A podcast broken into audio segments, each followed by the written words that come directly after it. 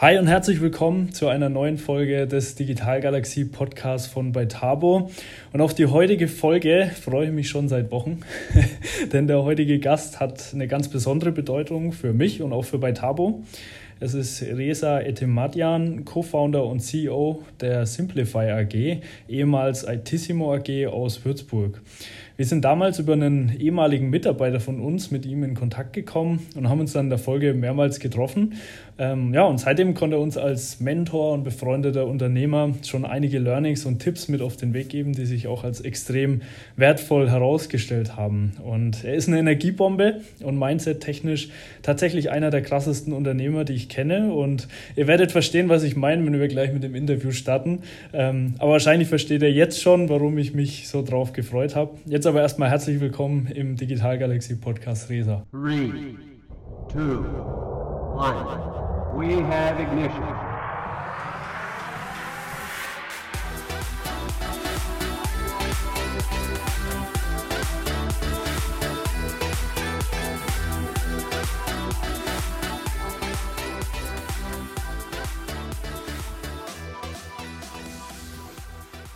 Hi Niklas und hallo in die Runde, ja.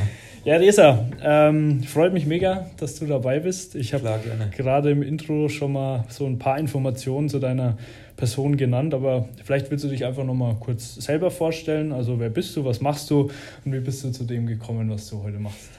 Äh, gerne, ja. Also ähm, Resa, mein Name. Ich bin äh, Würzburger, gebürtiger Würzburger ähm, und ähm, ja, habe Wirtschaftsinformatik hier in Würzburg studiert und ähm, habe dann einen Themenschwerpunkt gewählt, der, der Standardsoftware damals hieß. Also das ging eigentlich um das Thema SAP. Ähm, bin so quasi in diese SAP-Schiene äh, reingerückt, habe dann während meines Studiums schon für SAP direkt gearbeitet und nach meinem Studium dann für, ähm, für diverse SAP-Beratungsunternehmen und die letzte Station, bevor ich dann ähm, meine eigene Firma gegründet habe, damals noch Itissimo gemeinsam mit Christian, war dann ein äh, Software-Startup aus, aus, äh, aus Österreich, aus Wien. Das waren meine ersten Berührungspunkte mit einem, mit einem Software-Startup. Das war damals auch ein sehr junges Unternehmen mit sieben Leuten. Und ich habe dort den, ähm, den SAP-Bereich und den ERP-Integrationsbereich dort aufgebaut. Und ähm, ja, war, war auch eine sehr spannende ähm, Erfahrung und Challenge wurde da schon auf einiges äh, vorbereitet, was man so als Unternehmer, glaube ich, ähm, dann in Zukunft mitbringen muss. Und ja, hatte dann äh, ein paar Shares, jetzt nichts, nichts Bedeutendes und habe dann ähm, entschlossen, äh, Ende 2011 die Firma zu verlassen. Ich war dann fünf Jahre dabei und habe dann einfach wieder was Neues gebraucht. Das schlummert immer so in mir. und ähm, ja, habe mich dann entschieden, eben mich, mich selbstständig zu machen. Genau. Mhm. Sehr cool. Ich habe es gerade im Intro auch schon mal gesagt, also ich kenne dich wirklich als Energiebombe. Ja. Ähm, ähm, in den Gesprächen immer, wenn ich mich mit dir unterhalte oder wenn wir uns mit dir unterhalten, es kommt einfach so eine Energie rüber. Es ist ja. Wahnsinn. Ähm, ich glaube, es kommt wahrscheinlich einfach daher, dass du das tust, wofür du brennst. Ja. ich weiß aus unseren Gesprächen aber auch, dass auch deine Gründergeschichte und die Unternehmergeschichte nicht immer einfach war. es gab auch einige Tiefen, aber woher nimmst du diese Energie und wie hast du dein starkes Mindset aufgebaut? Hm. Also ich glaube, die, äh, dass ich mich selbstständig machen wollte, das, das äh, war eigentlich schon immer in mir. Also ich war schon, das war schon relativ frühzeitig für mich klar, ich möchte irgendwann immer was Eigenes machen. Äh, woher das genau kommt, das, das habe ich auch mal ergründen lassen und aufarbeiten lassen, aber ich glaube, das ist äh, für, den, äh, für, den, ähm, für den Scope jetzt hier wahrscheinlich nicht, nicht, nicht angebracht oder zu viel, aber ähm, dass ich das eben machen tun wollte, das, das, das schlummerte schon immer in mir. Ähm, ich habe einfach eine intrinsische Motivation äh, daher, warum das so extrem ist, ist schwierig, ja. ist irgendwie schwierig für mich selber manchmal zu, zu, zu begreifen, warum das so ist, aber die ist einfach da und ich bin froh, dass da das, das, das, äh, das, das Feuer noch nicht ausgegangen ist und weiterhin brennt und äh, die Energie ist aber auch, glaube ich, notwendig, wenn man Gründer und Unternehmer sein will. Ich glaube einfach, das ist einfach äh, eine Grundvoraussetzung, die man eigentlich haben sollte, äh, ich bin froh, dass sie bei mir da ist und, und es gibt jetzt nicht, nicht wirklich was, wo ich sagen kann, was ich da aktiv tue. Es ist einfach da mhm. und, äh, und das freut mich, dass das so ist. Auf jeden Fall, das ist äh, sehr wertvoll. Ähm, mal so ein bisschen rückblickend auf deine Gründergeschichte, was waren so Herausforderungen, die für dich oder vielleicht auch für euch als Unternehmen so die größten waren und wie bist du damit mhm. umgegangen? Äh, also ich sag mal, man kann es relativ ähm, wenig jetzt in eine große Herausforderung oder in, die, in eine besonders große Herausforderung äh, auf eine kondensen, sondern mhm. ich glaube, ähm, erstmal muss man natürlich diesen Entschluss mal fassen. Ich glaube, das ist ganz wichtig. Irgendwann äh, hat man, äh, glaube ich, ähm, das war zumindest für mich persönlich wichtig. Ich wollte jetzt nicht in ganz jungen Jahren mich selbstständig machen. Also zum Beispiel mich gleich nach dem Studium selbstständig machen, war für mich keine Option äh, weil ich einfach äh, ähm, der, der Überzeugung war, dass es wichtig ist, viele Erfahrungen zu sammeln, ein gewisses Netzwerk aufzubauen. Ähm, äh, das ist, glaube ich, für mich einfach essentiell wichtig gewesen. Und das war auch äh, im, im Nachhinein betrachtet die richtige, die richtige Entscheidung. Auch gerade in dem SAP-Beratungsteil kommt man doch wirklich zu, zu sehr vielen äh, äh, verschiedenen Kunden, lernt die Probleme der Kunden kennen. Ähm, ich habe natürlich auch aus dem österreichischen Startup in Wien wahnsinnig, wahnsinnig viel gelernt, weil wie gesagt, das ist auch, da, das auch eine wahnsinnige Entwicklung genommen hat. Die Firma ist jetzt, ich glaube, zuletzt vor einem Jahr verkauft worden, jetzt an, an eine amerikanische ähm, ähm, Firma. Ähm, also von da gesehen hat die hat auch eine wahnsinnige, wahnsinnige Entwicklung genommen. Das heißt, äh, summa summarum ist, ist es für mich wichtig gewesen, dass man eine gewisse Art von, von, von, äh, von ja, Erfahrung einfach äh, hat und dass man nicht ganz so blauäugig startet. Das, das, das, äh, ja, das ist auf jeden Fall schon mal wichtig gewesen. Dann war für mich wichtig, dass äh, ich möchte das nicht allein machen. Also ich war nie so der Typ, der jetzt, sage ich mal, so der Freelancer ist, der irgendwas macht, weil ich, wenn ich, ich, ich wollte schon immer irgendwie was machen, was vielleicht mal das Potenzial hat, groß zu werden. Und dazu ist es einfach nötig, dass man das, ähm, dass man das äh, ja nicht, nicht alleine machen kann. Dazu braucht es einfach eine gewisse Größe. Und äh, da ich auch meine Schwächen ganz gut kenne, war auch wichtig, dass ich da den einen oder anderen äh, an, an, an, der, an der Seite habe, mit dem ich weiß, okay, wo kann ich meine Schwächen ausgleichen. Und mit dem Christian habe ich halt die perfekte Person da äh, damals gefunden. Ich, ein Freund von mir, mit dem ich gemeinsam studiert habe, äh, eben auch äh, Wirtschaftsinformatik, der mit mir gemeinsam Wirtschaftsinformatik studiert hatte und ähm, der dann aber seine Laufbahn in Richtung Konzern äh, äh, gemacht hat, dort auch als Entwickler gearbeitet hat, sich dann zum, zur Fusion-Architekt hochgearbeitet hat und ich ihn dann gefragt habe, eben Ende 2011, du pass mal auf, äh, mir reicht es jetzt so langsam, ich möchte jetzt, für mich der Zeit gekommen, was Eigenes zu machen, möchtest du auch. Und er war auch in der Phase, wo er gesagt hat, ja, super, machen wir super gerne. Ja. Und äh, dann haben wir das auch eben kurz und durchgezogen. Das heißt, es ist mal der Mut da. Das ist auch mhm. mal ja eine, weil sagt, welche Herausforderungen gab es. Du brauchst erstmal den Mut, das zu machen. Äh, an denen hat es jetzt nicht gescheitert, weil wir wussten auch, glaube ich, beide, was, was soll uns Großartiges passieren.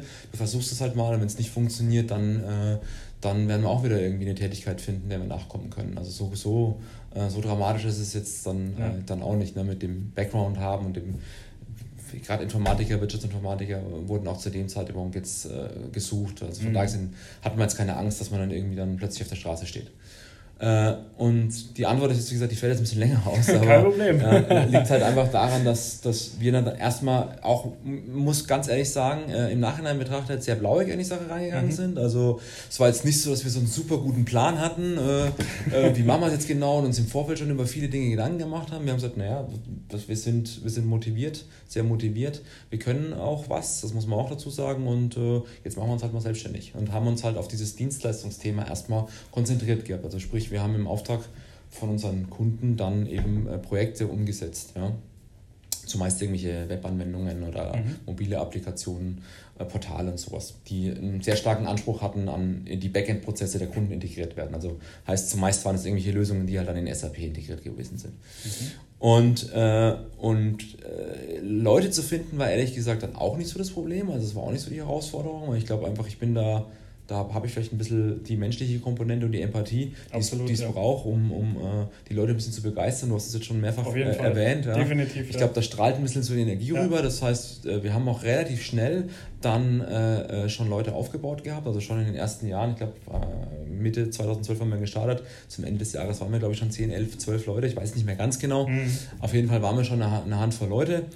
Und äh, das hat dann auch relativ gut funktioniert. Auch mit den Kontakten und den Netzwerken, die wir noch hatten, haben wir das halt so aufgebaut und haben dann immer wieder Leute rekrutiert und immer wieder Projekte gemacht. Mhm ich glaube, dann kam so einer der größten Momente äh, vom Schwenk, wo man sagt, okay, was wollen wir denn jetzt zukünftig machen? Wollen wir zukünftig ein Dienstleistungsunternehmen sein oder eben nicht? Also wir haben schon relativ frühzeitig erkannt, das Thema halt irgendwann ein Problem geben wird, mit den, die nötigen Ressourcen zu finden, äh, je größer das Unternehmen wird und du kannst mit dem Soft, also mit dem Dienstleistungsgeschäft kannst du nur skalieren, indem du verschiedene, also indem du Ressourcen immer ja. wieder aufbaust oder neue Ressourcen aufbaust. Äh, das ist eigentlich die einzige Möglichkeit, um wirklich skalieren zu können im, im dienstleistungsorientierten Business.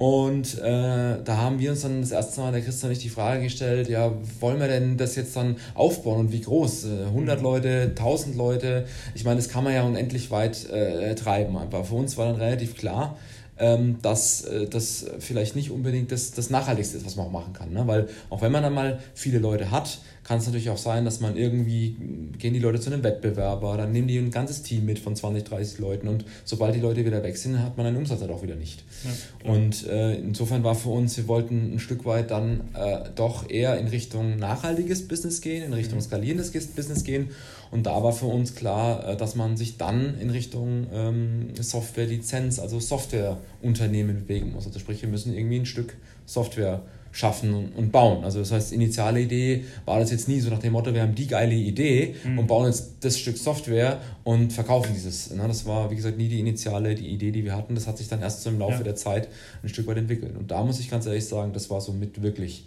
die, äh, die größte Challenge, weil äh, und da arbeiten wir heute noch dran, äh, an diesem, ich nenne es mal, an diesem Transfer, mhm. ja, ähm, sich von einem Dienstleistungsanbieter zu einem Softwareanbieter hinzuentwickeln. Mhm, mh. sorry, war jetzt sehr ausführlich, aber Kein Problem, wie gesagt, deswegen kurzum kann man nur sagen, ähm, es gibt nicht die Challenges, es gibt immer viele kleine ja. Challenges oder Herausforderungen, die man immer hat. Es gibt nicht eine große, weil du nach dieser einen großen gefragt hast, würde ich sagen, der Transfer vom Dienstleister hin zum Softwarehersteller, mhm. äh, der war wirklich, weil der begleitet uns heute noch und wird uns, glaube ich, auch noch eine Weile begleiten, ist so die größte Herausforderung. Ansonsten hat man natürlich als Unternehmer äh, endliche kleine, viele Herausforderungen jeden Tag mit Personal, mit, mit Umsatz, mit Kostendruck, mit den ganzen Themen, die, glaube ich, jeder Unternehmer kennt, egal in welcher Branche. Ja. Bei uns speziell ist eben jetzt auch das Problem gewesen, dass wir als Dienstleister angefangen haben und dann mhm. tatsächlich eine große Challenge hatten, uns zu transferieren. Mhm. Das finde ich super spannend, da würde ich gerne mal noch ein bisschen tiefer reingehen. Ja. Und zwar, was waren denn so die konkreten Herausforderungen dabei bei diesem Transformationsprozess? Ja, ähm, um, ums, ich hoffe, dass, dass, dass wir das die anderen nachsehen. Also um es mal so zu formulieren, Dienstleistungsbusiness zu machen, ist relativ einfach. Also mhm ähm, weil man kann äh, auf die Art und Weise relativ einfach viel Geld verdienen. Ja? Weil man, der Kunde möchte irgendwas haben, dann baut man dem Kunden das und dann bezahlt dann der Kunde für das, was man jetzt gebaut hat Klar.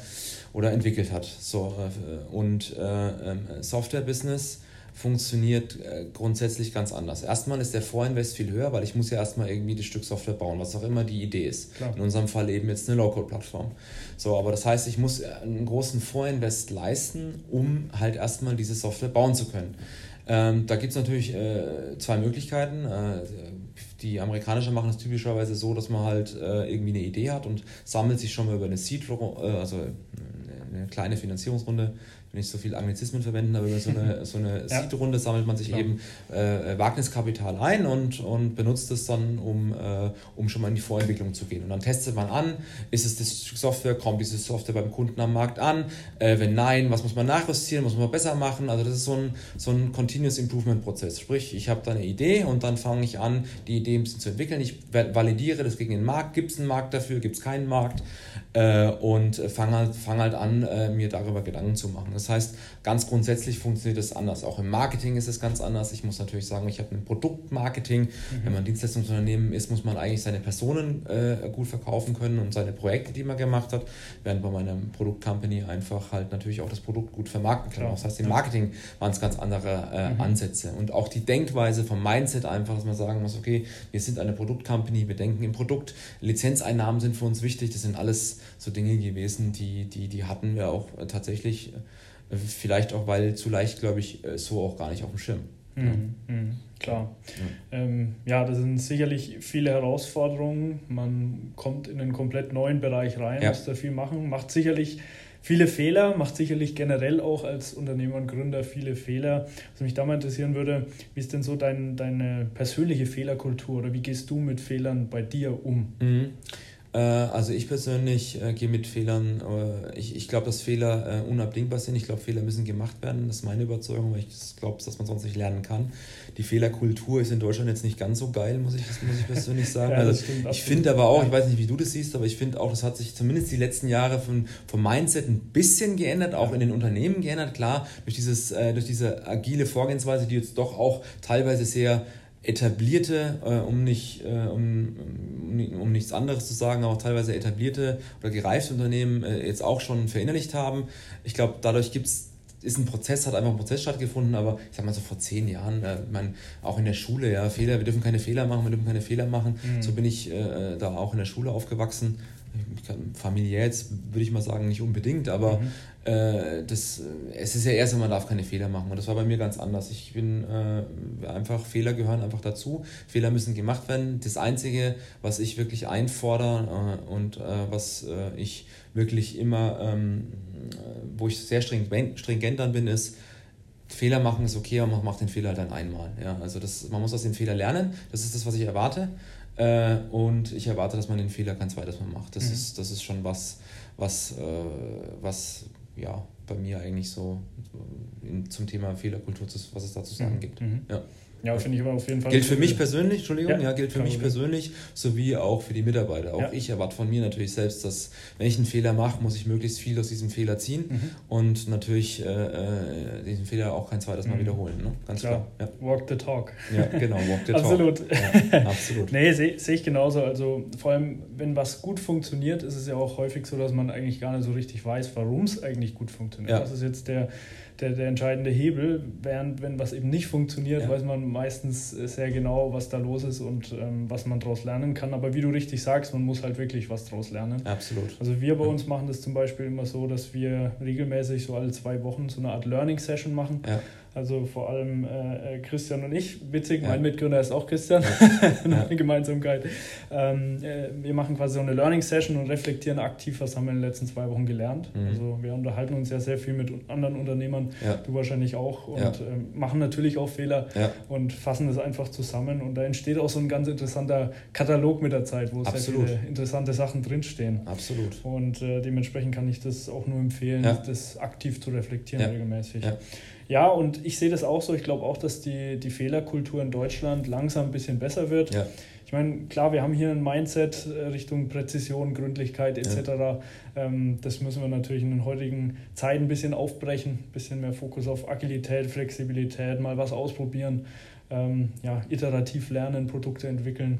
Ähm, da müssen wir uns auf jeden Fall verändern, aber ich sehe es auch so, dass es langsam besser wird, ja. auch mit Fuck-Up-Nights etc. Das ist ja. ja schon eine gute Sache. Ja. Ich meine, klar, manche Stimmen sagen dann, man darf das Scheitern auch nicht glorifizieren. Das ist dann auch wieder gleich ein bisschen deutsch, glaube ich, dass ja. man dann direkt wieder dagegen argumentiert. Ja. Aber ja, insgesamt wird es, denke ich, besser. Ja. Wie gesagt, wir unterhalten uns mit vielen Unternehmern und Gründern und was ich persönlich auch immer sehr interessant finde, sind so Routinen. Also all, wie sieht mhm. der Alltag aus von Unternehmern?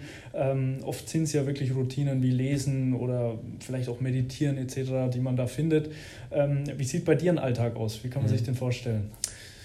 Also ich habe ähm, hab jetzt nicht wirklich ähm, äh, immer Routine, dadurch, dass es so diversifiziert ist, was ich mache, mhm. weil ich, äh, es gibt Momente oder Zeiten, in denen ich äh, relativ häufig im Office bin. Es gibt die Phase, in der ich äh, sehr, sehr viel unterwegs bin, beim Kunden bin.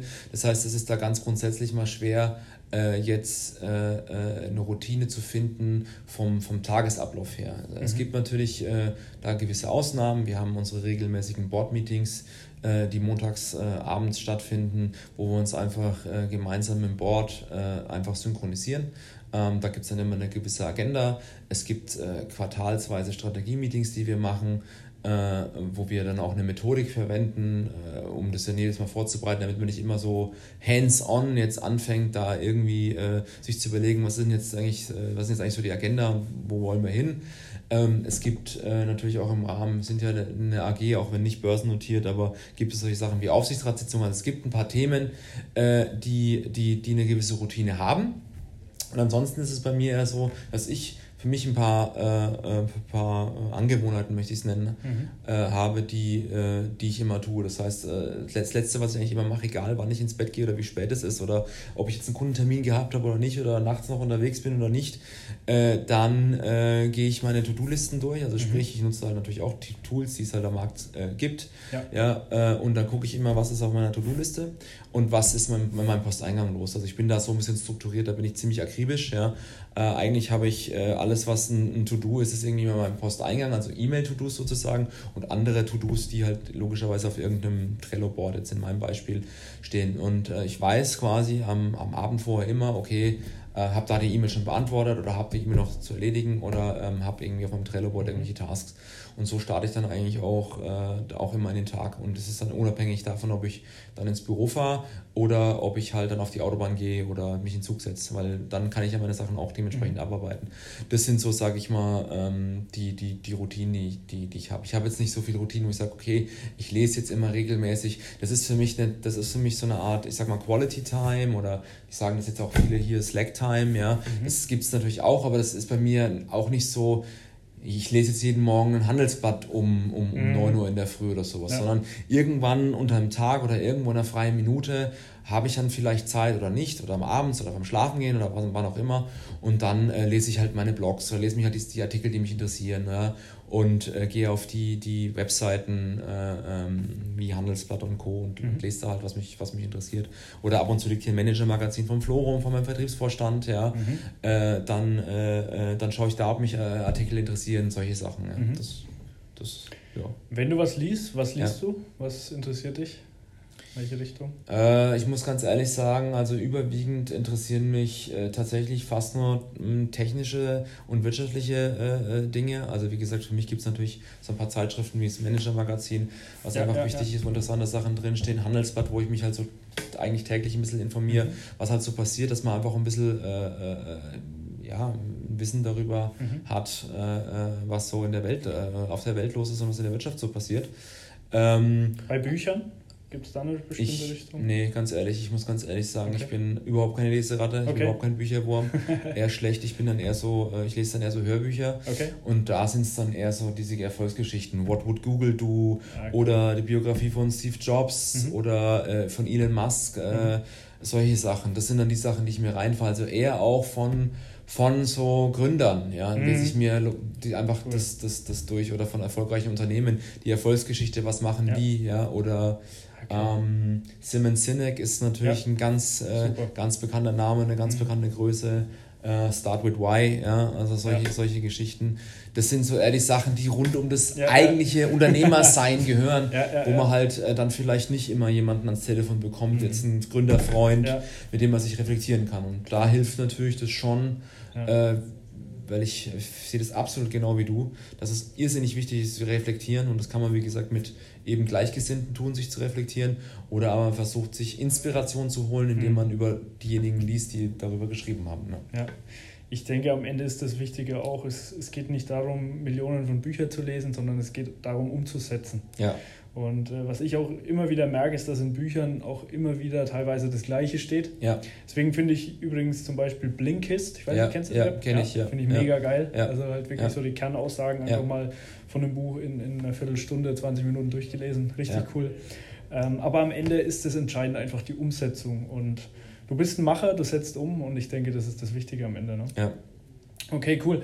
Ähm, jetzt haben wir viel über Mindset gesprochen, ja. viel über jetzt auch Routinen etc. Lass uns mal noch ein bisschen mehr über, über das Unternehmen, über Simplifier ja. sprechen. Ähm, du hast ähm, schon gesagt, ihr habt eine Low-Code-Plattform gebaut. Ja. Vielleicht erstmal für den äh, Zuhörer, der nicht weiß, was Low-Code ist. Was, mhm. was genau ist das? Ja, äh, das ist eigentlich relativ einfach. Low-Code heißt, äh, wie der Name impliziert vielleicht, zumindest vielleicht impliziert, dass man wenig coden muss. Also sprich, äh, das ist ein Ansatz, wo ich mit vielleicht wenig bis gar keinen Programmierkenntnissen in der Lage bin, ähm, Applikationen schreiben zu können. Das ist nochmal ganz allgemein gesprochen der Terminus Low Code. Mhm. Ja, also einfach, ich muss nicht viel Wissen um die Programmiersprache haben, bin aber dann trotzdem oder werde durch diese Lösung äh, trotzdem in die Lage versetzt, mhm. ähm, eine Anwendung schreiben zu können. Mhm. Also eine App. Okay, ja, okay. Ja, Was, was sind eure Kunden typischerweise und welche Vorteile könnt ihr denen dann damit bieten? Ja, also wir haben, ähm, das ist jetzt nur spezifisch für uns, einfach weil unser, weil unser Netzwerk jetzt so aus der Vergangenheit so ist, äh, viele Kunden aus dem Bereich äh, Versorger, mhm. äh, aber auch Kunden aus dem Bereich Maschinenbau. Ähm, dazu gehört äh, eine Siemens, äh, eine Thyssen, eine Palfinger, die machen so Kranaufleger mhm. Äh, und ähm, also aber auch wie gesagt kleinere Maschinen- und Anlagenbauer, also Mittelstand, gehobener Mittelstand. Ähm, ja, aus dem Bereich der Versorger, ähm, eine Rheinenergie als wirklich großer Versorger aus, aus, äh, aus, aus Köln, aber auch kleinere Stadtwerke. Äh, und äh, wir setzen halt, sage ich mal, ähm, entweder für diese Kunden ähm, auf der Simplifier-Technologie dann Anwendungen um. wobei, wie gesagt, die, ähm, die, die strategische Ausrichtung eher so ist, dass der Kunde dann durch den Simplifier in die Lage versetzt wird, selber diese Applikationen umsetzen zu können. Ja, mhm. Also perspektivisch, wie gesagt, möchten wir die Kunden enablen, selber auf dem Simplify dann ihre Lösungen umsetzen zu können und nicht diese Lösungen jetzt irgendwie äh, einkaufen zu müssen bei uns oder bei irgendeinem anderen Dienstleister. Ja. Mhm. Bei Siemens zum Beispiel ist es so, da haben wir jetzt ähm, weltweit einige äh, Entwickler geschult, 70 oder 80 Stück müssten das sein, die auf dem Simplify seit einem halben Jahr jetzt, äh, glaube ich, circa auch schon äh, über 30 Apps oder äh, so selbst umgesetzt haben. Ne? Mhm. Und einfach nur mit einem gewissen Enabling von, von uns jetzt. Ne? Ja. Sehr cool. Ja. Ja, ich habe jetzt natürlich im Vorfeld, also ich kenne natürlich das Unternehmen, ich kenne ja. auch das Produkt, aber ich habe trotzdem noch mal so ein bisschen auch recherchiert und mal geguckt, ja. wie, wie der Simplifier so allgemein dasteht. Ja. Ähm, bin zum Beispiel auf ein Zitat gestoßen, als bekannteste deutsche Low-Code-Plattform steht Simplifier laut führenden Analysten auf Augenhöhe mit bestehenden US-amerikanischen Marktführern und verzeichnet bereits dreistellige Wachstumsraten im Lizenzgeschäft. Das ist natürlich eine sehr geile Sache. Ja. Also das klingt mega.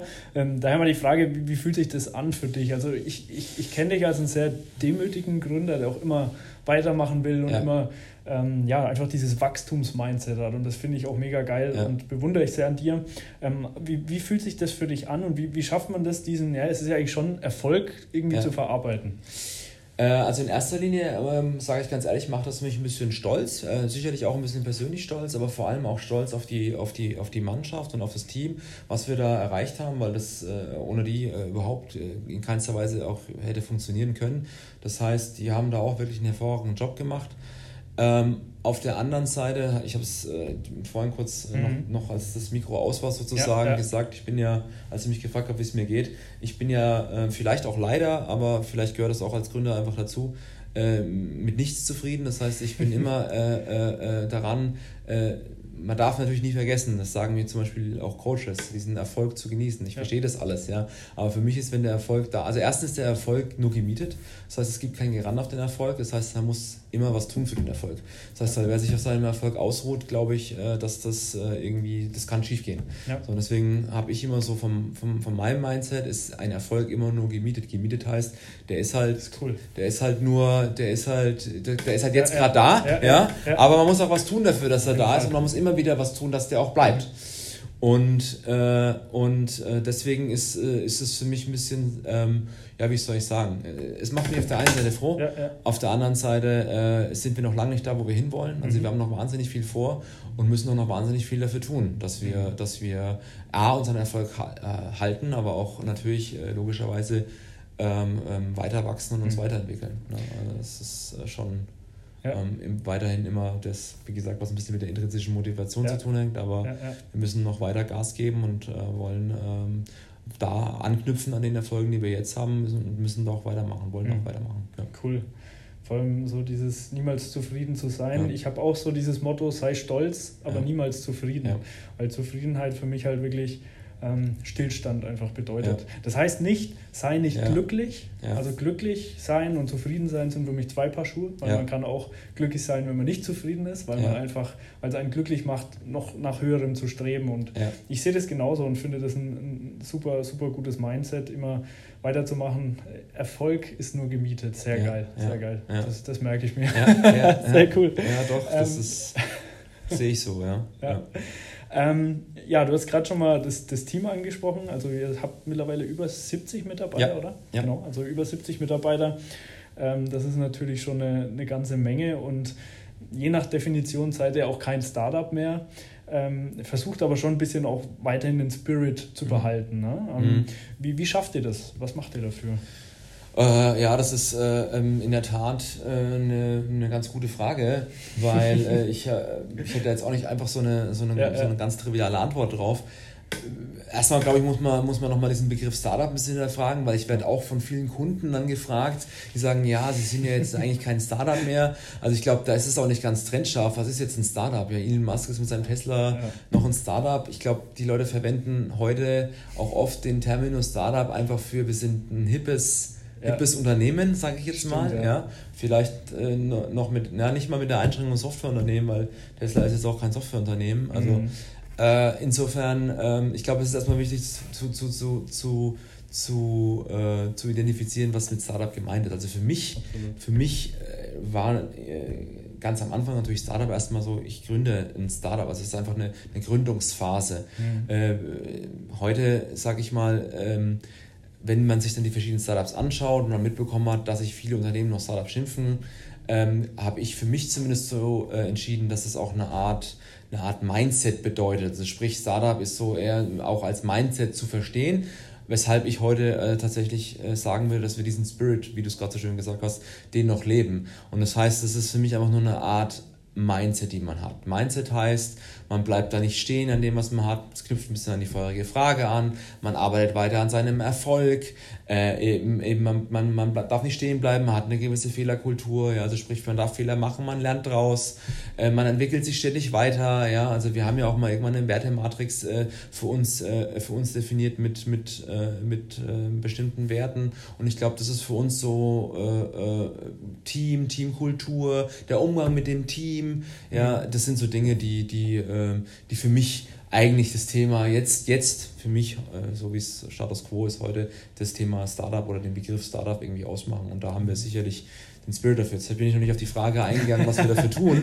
Äh, ich kann dir, wie gesagt, gar nicht konkret sagen, was wir dafür tun. Da war schon einiges äh, dabei. Ich, okay, dann ist gut. Dann ist gut. Ich glaube einfach, wie gesagt, ein bisschen ja. die Menschlichkeit, ein bisschen mit den Leuten, der Umgang ja. mit den Leuten, ein bisschen ja. die Fehlerkultur, ein bisschen an den, äh, aus den Fehlern lernen immer weitermachen. Ich glaube, das ist so ein bisschen was, das wird natürlich auch in die Organisation reingetragen, mhm. wie ich ein bisschen da vorangehe. Und ähm, ja, ich glaube, das ist so das ja. bisschen. Cool. Ja. ja. man sagt auch immer, dass die Gründer so die, die auch die Unternehmenspersönlichkeit ähm, prägen. Ja. Und klar, wenn man sich mit euch, wenn man sich mit dir beschäftigt, dann versteht man, warum hier im Unternehmen unglaublich viel Energie drin ist, was man auch merkt. Also ja. wenn man hier reinkommt, ähm, ihr seid in dem Büro, glaube ich, noch gar nicht so lange. Nee, wir sind, äh, ich müsste jetzt überlegen, haben wir schon ein oder zwei unserer Sommerfeste gehabt? Ich glaube, zwei Jahre ja. jetzt, könnten jetzt zwei Jahre gewesen ja. sein im, äh, im Juni, wenn mich nicht alles täuscht. Ja, mhm. doch, ich glaube schon. Sehr modern ja. auf jeden Fall, viel Glas und wie gesagt, ich finde die Atmosphäre einfach cool. Ja, ähm, ja und ich glaube, das macht es am Ende einfach aus. Ein spannendes Thema auch, ähm, gerade wenn man wirklich auch in, in sieben Jahren müssen mittlerweile sieben Jahre sein, ja, korrekt, ähm, ja. auf über 70 Leute wächst, ist natürlich auch das Thema Leadership. Ja. Ähm, kannst du da mal vielleicht noch so ein bisschen Learnings teilen? Was hast du so mitgenommen? Was ist so deine Einstellung im Bereich Leadership? Wie gehst du da so vor?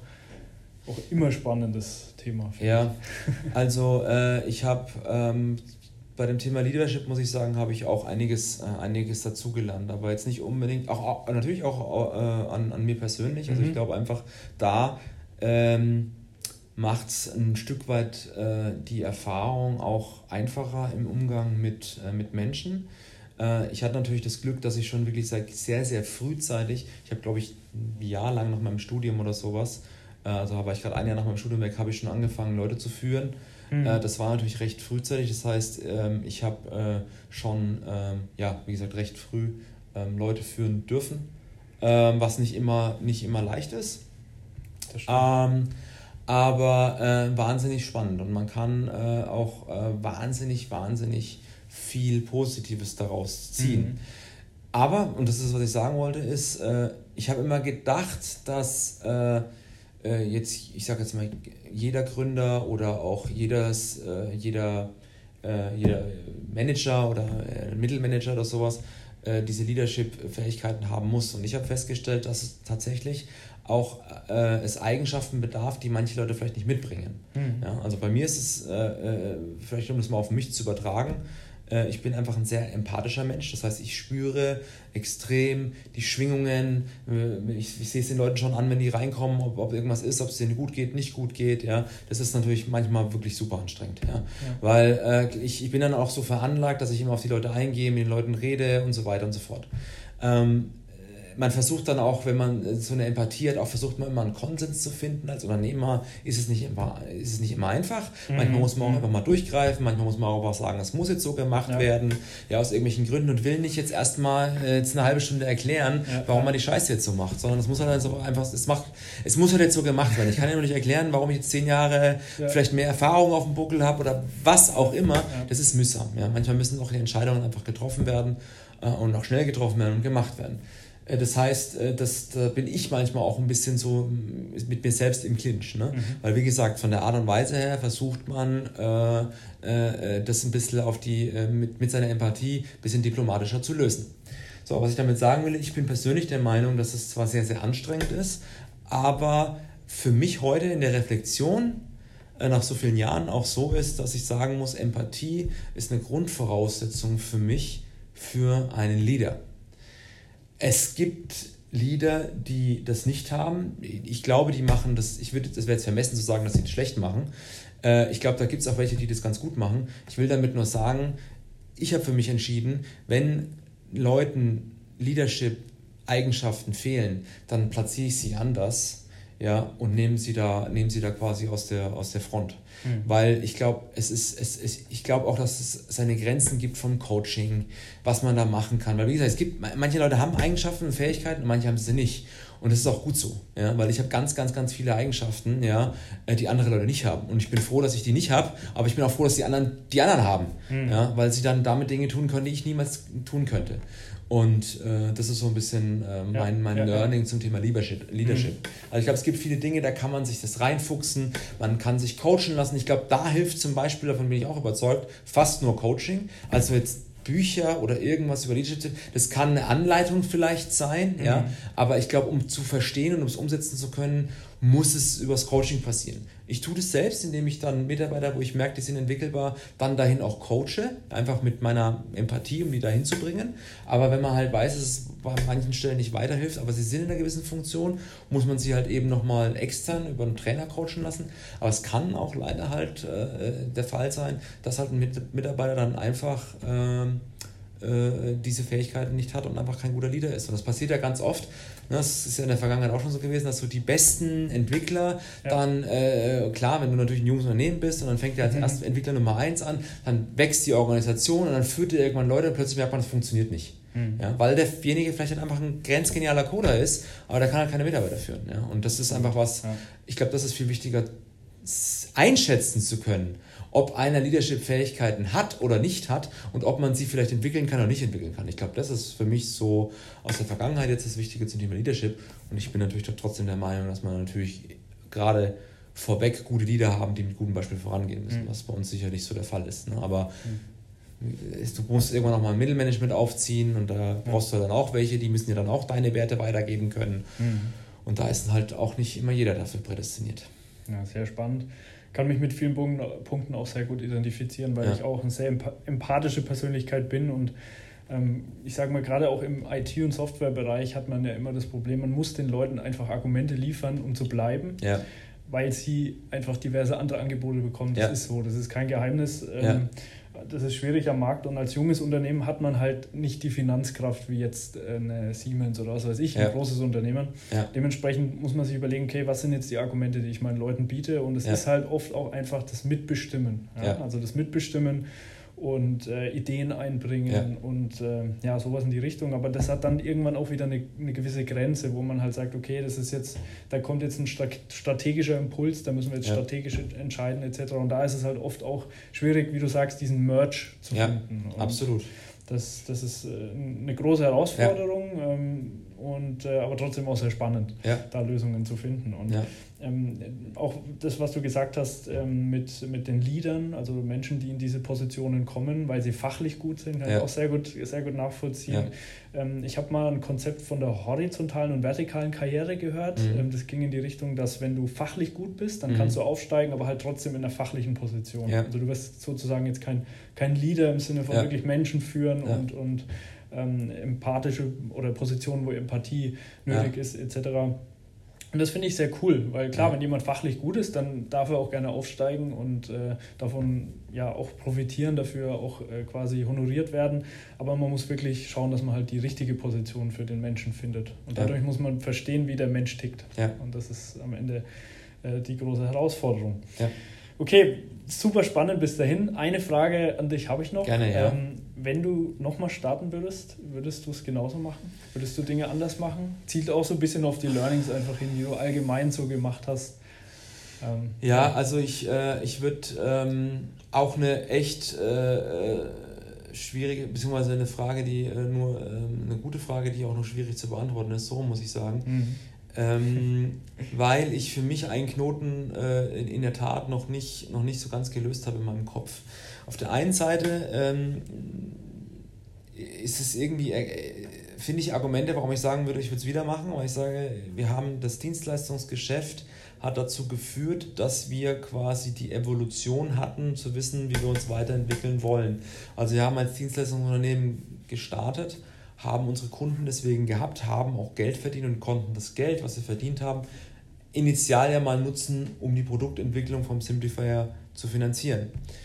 Ähm, das heißt, wir hatten gerade in der Anfangsphase, in der Startphase, äh, später dann äh, war das dann anders, aber in der Anfangsphase nicht mehr die Notwendigkeit, oder am Anfang, genau in der Startphase hatten wir nicht, nicht, nicht mehr, sondern nur nicht die Notwendigkeit, mhm. dass wir erstmal Geld brauchen.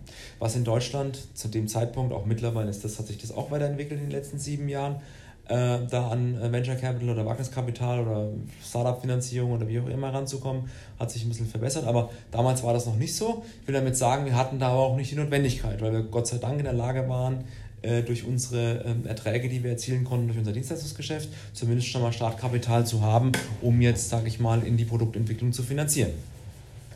Äh, wie gesagt, irgendwann äh, war dann völlig klar, dass das Ding wird viel zu fett. Das Ding ist viel zu riesig. Eine Local-Plattform zu bauen, äh, das reicht jetzt nicht, wenn man da einfach mal 500.000 Euro äh, aufnimmt. Da war klar, okay, wir müssen, äh, wir müssen uns Finanzierungs nach Finanzierungsmöglichkeiten umsuchen. Haben wir auch welche gefunden, haben einen Investor gefunden, der an uns geglaubt hat.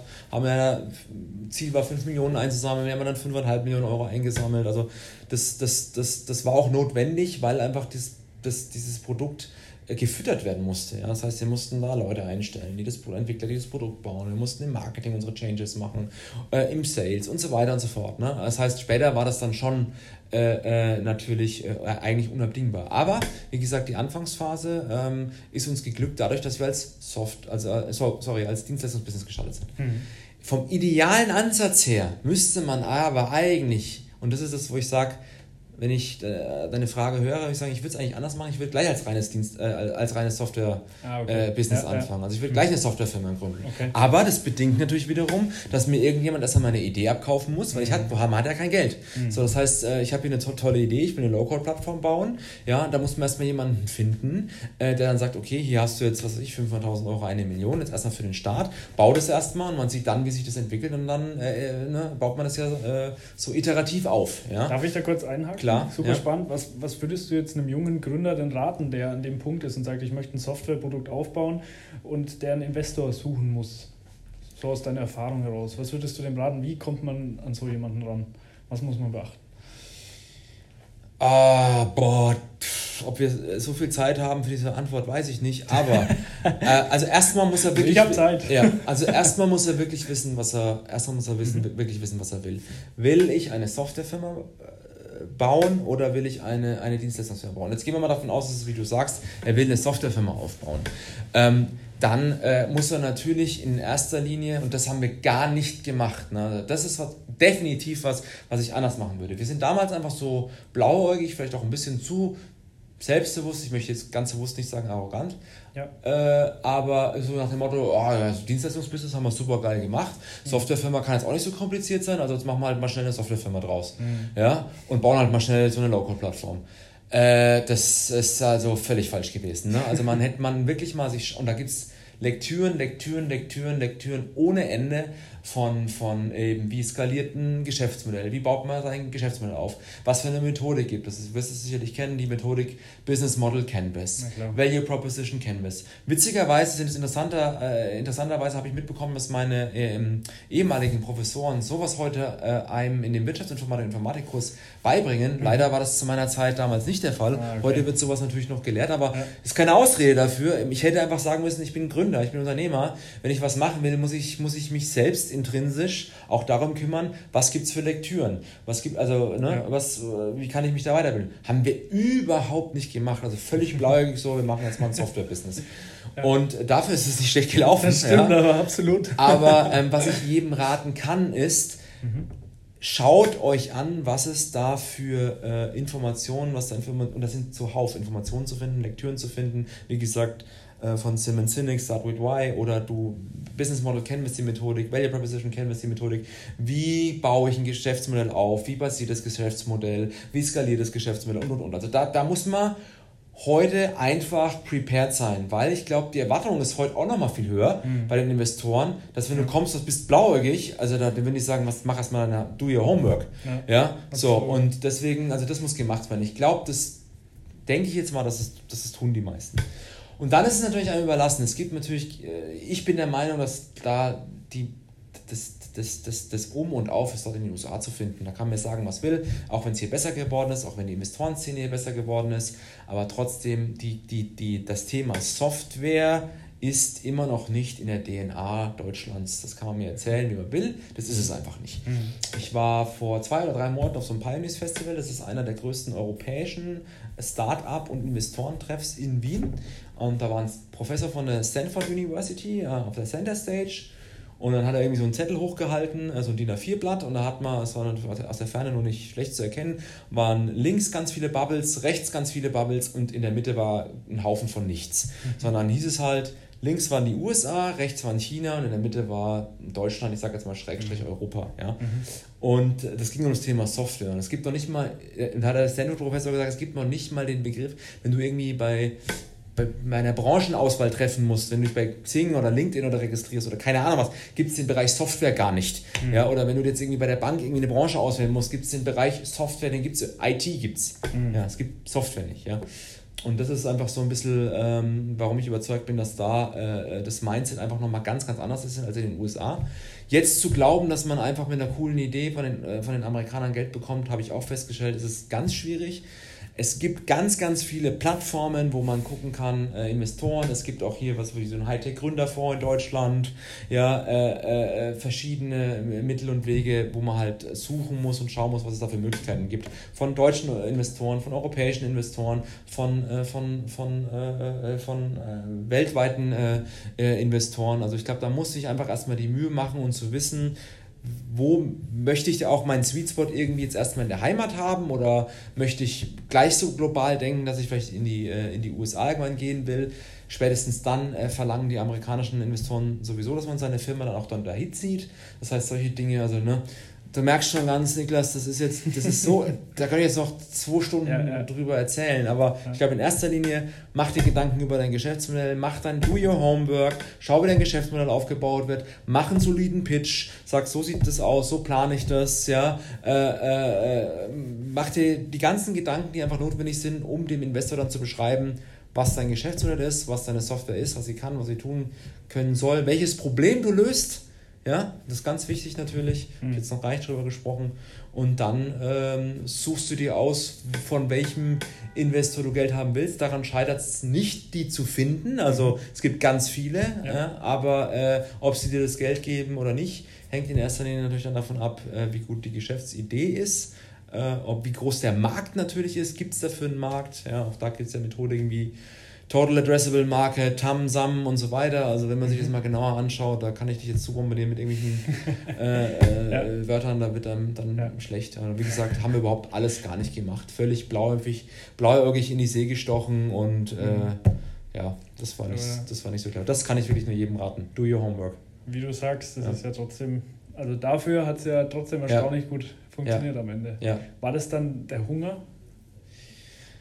Ähm, das war der Hunger, weil es hat tatsächlich, äh, ganz ehrlich, es war noch, es gab, da gab es auch wirklich mal Momente, wo ich gesagt habe, okay, jetzt, jetzt, jetzt, jetzt habe ich keine Lust mehr. Also das muss ich auch ganz ehrlich sagen. Mhm. Auch das ist kein, äh, das ist wirklich alles kein Zuckerschlecken. So, so sehr das jetzt äh, schön ist, was du vorhin vorgelesen hast mit dem Zitat mit Deutschlands äh, erfolgreichste Loco-Plattform und sicherlich können wir uns da äh, äh, auch wirklich ein, ein Stück weit äh, wirklich was drauf einbilden, äh, weil gerade, wie gesagt, so eine OutSystems oder Mendix, das sind unsere zwei größten amerikanischen Wettbewerber, mit denen wir in einem Atemzug genannt werden, die sind halt ganz anders unterwegs. Eine Mendix ist jetzt äh, für 800 Millionen von der Siemens gekauft worden vor eineinhalb Jahren und eine OutSystems ist mit 400 Millionen Dollar Venture Capital ausgestattet mhm. worden, jetzt auch vor circa einem Jahr von mhm. Goldman Sachs und KKR. Das heißt, die haben so Big Pockets, ja. ja, da wird einem natürlich schwindlig. Und trotzdem schaffen wir da so dieses David äh, gegen Goliath-Prinzip, mhm. den natürlich hier ein bisschen ähm, was abzugrasen und machen das auch gut, aber auch, weil wir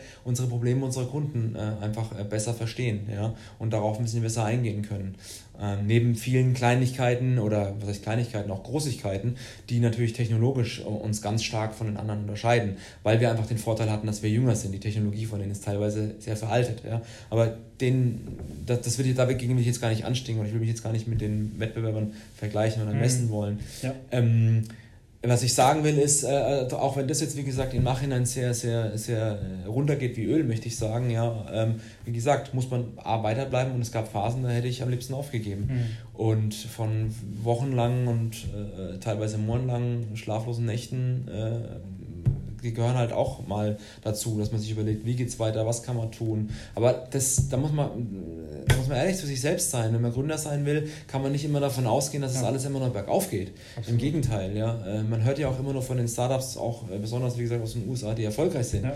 Von den äh, 99,7 äh, Prozent, die, jeden, die, die, jedes Mal scheitern, von denen hört man ja nichts. Man hört ja nur von den 0,3 Prozent, die, äh, die halt super erfolgreich sind. Ja? Und das, das ist halt, äh, wie viele zigtausende Startups da oder vielleicht sind es sogar viel mehr, ich weiß ja, ich kenne ja die Zahlen nicht, aber wie viel da äh, jeden Tag beerdigt werden mhm. äh, äh, weltweit, möchte ich, gar nicht, möchte ich gar nicht reden. Und das ist halt, das gehört halt, wie gesagt, auch ein Stück weit dazu. Und der Hunger, das ist die intrinsische Motivation ganz, ganz zu Beginn, das du gesagt hast, und vielleicht auch die Energie, die du bei mir spürst, das, äh, das äh, hilft einem oder hat mir halt darüber dann im Speziellen geholfen, äh, da einfach weiterzumachen, dass man da halt nicht, nicht, nicht, nicht aufgibt. Ne? Auf jeden Fall. Aber das ist schon, wie gesagt, auch ein Brett gewesen, ja, muss man schon, muss man schon sagen. Und ich glaube ich glaub auch ganz ehrlich, und da muss, müssen wir uns selber in die eigene Nase fassen, hätten wir ein bisschen mehr von unseren Hausaufgaben gemacht, damals sind wir nicht so blauig an die Sache range, äh, rangegangen, hätten wir äh, uns auch, glaube ich, äh, einige echt Tiefschläge auch ersparen können. Hm. Gerade so die Anfangszeit, wo wir dann auch mit Investoren gesprochen haben und immer nur in die Fresse bekommen haben und ne, immer ja. nur äh, Absagen bekommen haben. Ja, ja äh, das ist, aber das ist halt was, das, das gibt mehr Energie, ne? Weil hm. jetzt so nach dem Motto, jetzt erst recht. Ja? ja. Man will es unbedingt schaffen. Aber man muss da schon, ich sag mal, eine gewisse, also robust sollte man schon sein. Ja. Auf jeden Fall. Ja, ja, ja. ja, Nee, kann ich, kann ich absolut unterstreichen. Also auch wir hatten ganz am Anfang äh, unsere Phase, wo wir irgendwie im Gründerteam im Supermarkt standen und halt die die, die Lebensmittel aus den abgelaufenen, aus der abgelaufenen Box kaufen mussten, weil halt einfach kein Geld da war, weißt du? Also das, das gehört einfach dazu. Das ist, man hört wirklich immer nur von denen, die ja. erfolgreich sind. Es ist verdammt hart und ähm, das Einzige, was einen da durchträgt, ist halt der Hunger, das Mindset. Ja. Einfach es zu wollen. Deswegen start with why. Also ja. das ist wirklich, überleg dir, was du willst, was dich antreibt im Leben und bau deine Idee, dein Unternehmen genau darauf auf. Weil sonst wird es einfach verdammt schwierig. Ja. Ja. ja, super cool. Ähm, vielen Dank für das coole Interview, Resa. Ja, sehr also, gerne, sehr ähm, gerne, Niklas. Ja. Da konnte ich wie immer von dir vieles mitnehmen und fühle mich gerade auch wieder auf einem energetischen Höchstlevel mal wieder. nee, echt richtig cool. Das freut mich. Ich finde dein Antrieb und deine Motivation als Gründer ist wirklich immer wieder bewundernswert und vor allem ähm, von Gründer zu Gründer weiß man das auch, ähm, versteht es sehr gut, was du gerade gesagt hast, dass eben mhm. im Endeffekt viel dahin, dahinter steckt. Also hört sich immer schön an, wenn man sowas hört, ne? wie, ja. wie diese diese Zeilen von vorhin, aber es ist trotzdem hart und es steckt viel dahinter. Deswegen habe ich da immer großen Respekt vor sowas. Also wirklich Chapeau. Ähm, war ein cooles Interview. Äh, wie gesagt, vielen Dank. Ähm, und äh, für euch, liebe Zuhörer, gilt das Gleiche wie immer. Lasst uns gerne eine Bewertung da, wenn es euch gefallen hat. Lasst ein Abo da. Bis dahin, macht's gut. Schaltet beim nächsten Mal wieder ein. Bleibt galaktisch. Ciao. Ja, vielen Dank auch von meiner Seite. Alles Gute. Ciao, ciao.